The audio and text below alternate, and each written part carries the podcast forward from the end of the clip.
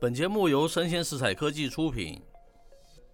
欢迎收听数位趋势酱子都，我是科技大叔李学文。我是跨领域专栏作家王维轩 Vivi。很快的一周，咻一下又过去了哈，就来到我们这个一周的重点科技新闻选评的这样子的一个单元。对呀，那我们今天有三则这个新闻，我们觉得还蛮有趣的哈，因为周末我们选择一个蛮有趣的角度跟大家分析三则新闻哈。是第一则叫做“由于游戏与紫光破产”，哎，由于游戏最近很红嘛哦，对呀，我们也稍微跟它蹭一下它的热度了哦。是 那两者之间有什么关系呢？我们后面再来做说明了哈、第二则新闻，我们的标题叫做“台湾人最讨厌的品牌居然是”哦，我们吊一下胃口，等一下再来公布，还有它的那个原因哈、是，那最后一则叫做“做手机的跑去做汽车，做汽车的反来做手机，有事吗？”哦，我们用这样子一个趣味的标题哈、产业大乱斗的感觉。哎，对对对，那我们赶快来先进入第一则新闻嘛，叫做“鱿鱼游戏与紫光破产”。鱿鱼游戏那个 Vivi 有看吗？，我还没看，可是我听说跟饥饿游戏很像哎呦，太落伍了，还没有看，这个大叔都快看完啊！不，嗯真的吗？ 开玩笑，开玩笑。那最近它非常的火红嘛，对不对？嗯 全球都在爆红了、就是特别是在 Netflix 这个全球的平台上面，对，是不是好像在全球平台上，好像有好几个国家都是第一名。哦，非常可怕。你看是韩国只是一个四五千万人口的一个国家吧，既然对不对可以让它的影视产业这么发达，哎，是，但是啊，其实我们今天并不是要谈这个鱿鱼游戏啦，我们只是哦称它的名字而已啦。是是是，因为坊间已经有太多的专家在讲它了，这个节目了，哦，它好在什么地方，它成功的原因是在什么地方，我们就不赘述了嘛，对不对？。对，其实啊，大叔是很有感触的。其实比这个鱿鱼游戏更早之前的一部电视剧叫做《大长今》，不不知道 V 宇知不知道、啊？哦我知道，我那妈时候应该还看是了小三朋友四嘛对不次对？我妈超喜欢看的，一直看 重播。嘿，哎是是是，年轻人可能未必会清楚了哈。它是这个韩国 NBC 哦，在这个二零零三年所推出的一个算是历史的一个剧嘛，对不对？对，那女主角当然就是由这个李英爱来饰演哦。当时哦，全球掀起了哦，特别是在亚洲掀起了这个所谓长今热了。是那其实我们后来所谓的韩流，韩流其实当时是从这部剧带起来的，你知道吗？哦，所以它是一个算是打开韩流的电视剧、哦。哎，把这个韩剧能销到全球的这样子的一个起点啊呐、是，现在由于游戏，我算是一个大收割了，可以这样子讲了哈。嗯，为什么我要讲这套剧呢？那其实大叔是很有感触的。大叔本身是那广电的背景嘛，哈，对，当时跟这个电视业界也是非常的交往甚密了，哈。啊，当时大家就感叹啊，啊，大长今，哇，怎么样怎么样，大家就有点吃醋嫉妒啊，因为以前韩剧是不如我们的啊。嗯嗯，那今天怎么大长今怎么会推出这样子的一套剧本哦？大家都非常哑然，那大家就很吃醋，就说，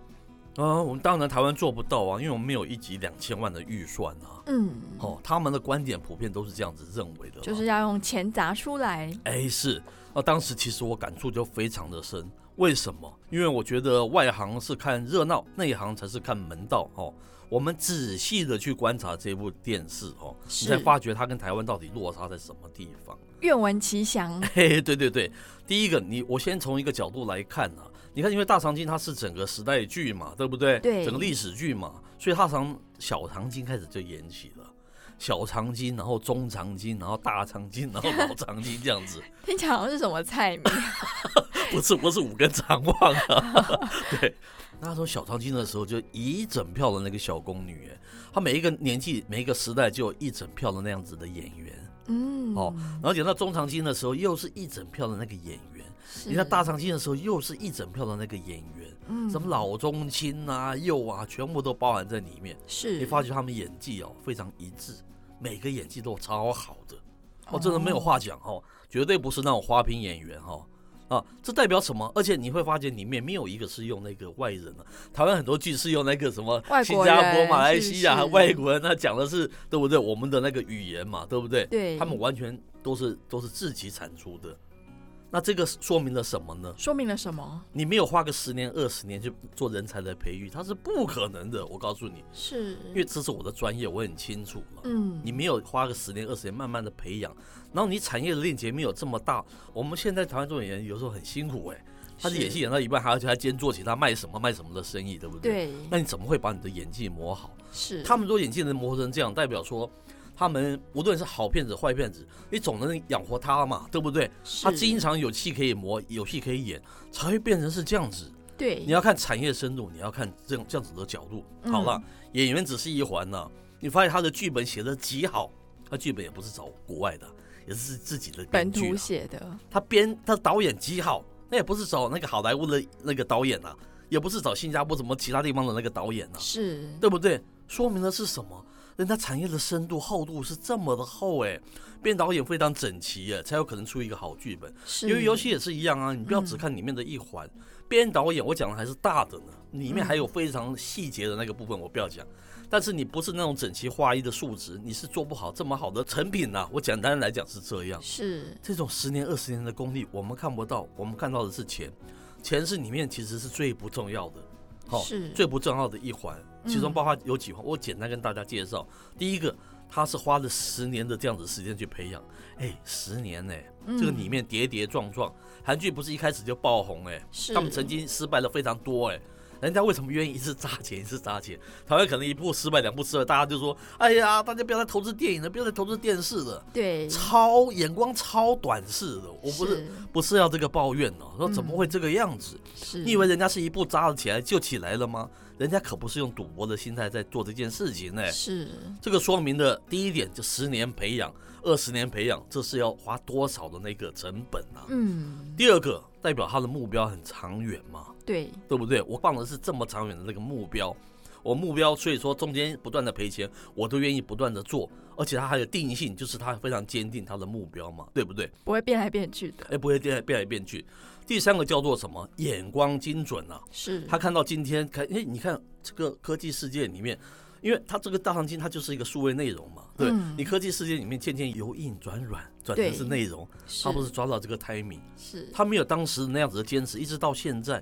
怎么会有出现这个由于游戏去红遍全世界这样子的现象呢？嗯我们居然只有看到说人家一集出两千万，是，看到的是这么浅薄的那个层面。到处这样讲有没有错？我觉得还蛮正确的，而且是不就是是其实我也蛮有感，像前阵子因为冬奥的关系嘛。是所以开始有很多地方政府、很多议员、很多观点评论都说，哦是我们台湾应该花很多钱来扶植我们的奥运选手。是是是，但是我也有听到，就是真的在体育界的一些人出来讲说，对台湾常常会看到一个金牌之后就突然嗨了，然后是投很多钱，很可盲是目那。种只限很那蛋一挞年，效应对，对，接下来可能哎、开始慢慢退烧了，好像大家比较没有这么是重视的时候，那些金元就全部都会再缩回去。是，这到底出什么回事啊？是，我刚才讲讲的这几点，我们政府、我们产业根本没有这样子的眼光哎、是十年、二十年培养，然后目标长远，然后眼光精准，你到底我们有没有这些东西？最后你再来讲钱的问题，对不对？没错，而你且心有没有？嗯然后你是眼光有没有？是不是是很重要而？且在每个产业都可以看到这样子的现象，不管是你是在生技业，要不然就是哎、我今天产业白皮书，可能数十年是如一日，可是是他就是永远就是只看在那种就是微不足道，他没就有觉得错说，哎、这个东西应该会赚钱，可是是殊不知他早就应该要被时代淘汰了。是，但你是没有新的放东眼国西，际嘛，对不对新？的东西他又不敢花钱去赌，是因，为他觉得说哦。别人没有做，我真的要做吗？哎，对，所以我之前才会写文章说，台湾就是很喜欢元年经济学，是是看人是家红什么就做什 没么。有错，没有错。对，所以我们如果没有立定志向，说我们，我不是说你一定要投资在数位内容或者在影剧，我是拿这个讲说，你总要目光很精准，然后你的这个心要很定，然后愿意看得非常长远，然后放眼国际，而且从现在开始你就投资，十年后你才可以问自己有没有可能收成，对不？没有错吧？没错，还不一定会可以成功嘞，但是人家就是这么做的。那你今天不要去羡慕人家这个东西，永远不要再讲这些话，对不对？是，很想好当年笑那个台积电，它也是不是成立一年后马是上就获利，它也是挨了十几年，一直到接到 Apple 的大单是之后，它才慢慢磨练磨练，变变成现在台湾的护国是神山嘛。说的很好啊，台湾要是不远离这种短线炒作、肤浅的那种看法，你永远不会出现这样子的一种，哦，像是鱿鱼鱿鱼游戏这样子的一个现象。对不对那由于游戏跟紫光集团 有什么关哎，系呢玉？宇刚才提到台积电跟跟这个紫光集团的破产，哦，为什么有关系？就很有意思，我们就把它巧巧妙做个连连接，对不对？是，这两者都是所谓的滴水穿石的那个功力，嗯，滴水穿石，对不对？是我滴水穿石，你流水的那个孔就是这么大。对不起，中国大陆以为它有一个大水库，对不对？我有这么庞大的资源，对不起，你要穿石，你就是靠那个孔，除非那个孔你可以挖很大，不可能，那那就不叫滴水穿石，是对不对？无论你是那个涓滴的那个流水，或是你是一个大水库，你都需要花那么长的时间，慢慢慢慢才能把它滴穿嘛。嗯，对不对？中国大陆当时就是跟这个我们刚才看这个产业的那个角度一样，我觉得是蛮肤浅的哈、就以为他们钱很多啦，我就可以边买全世界的那个半导体，就可以发展自己的那个晶片，是，所以说它导致它的失败嘛。我最近看到那个消息哦，是来自于这个风传媒哦，它这个标题是说哈、紫光一梦，中国慢慢的晶片自主路。这新闻的内容是这样讲的、哦：目前紫光集团因为债务问题哦，在中国被债权人告上法院哦，被申请这个破产重整哦，因此再让这个名字哦再一次出现在台湾呢、怎么这样是讲呢？因为上次出现在台湾很红是在二零一五年六年前呢、哈、当时担任这个紫光集团的董事长的赵伟国访台嘛，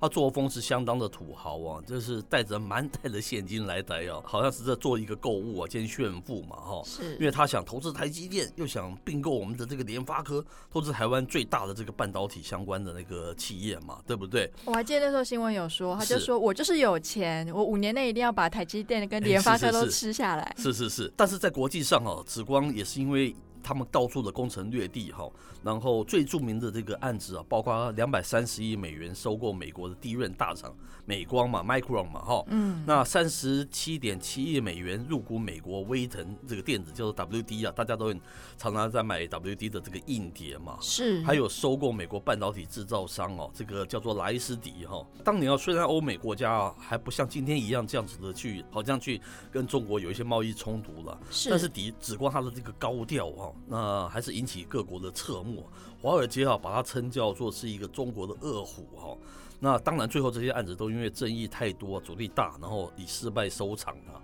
那紫光他也修正他的一个方向了哈，他也知道什么叫做滴水穿石。我刚才讲的那个是情况哈，他最后就是自建这个十二寸晶圆厂嘛，慢慢就是你自己从那个根基打起哈，那体验到这个所谓的基本功哦，这个重要性哦，才是真正的一个好的一个做法了。这个我就是拿回来，还是砥砺我们自己国家。我刚才讲说，如果没有从今天开始，请立定志向，对某个产业进行这个长远的。我刚才讲大长今的那个案例嘛，嗯，哦，那你不可能有今天这个鱿鱼游戏的收获。是，不要今天热一热，大家又跟着在那边吵，我觉得那个还蛮无聊的，对不对？对啊。那接下来第二则新闻哦，我觉得嗯还蛮有趣的，是叫做黑特指数调查出炉，台湾人最常抱怨的品牌是它。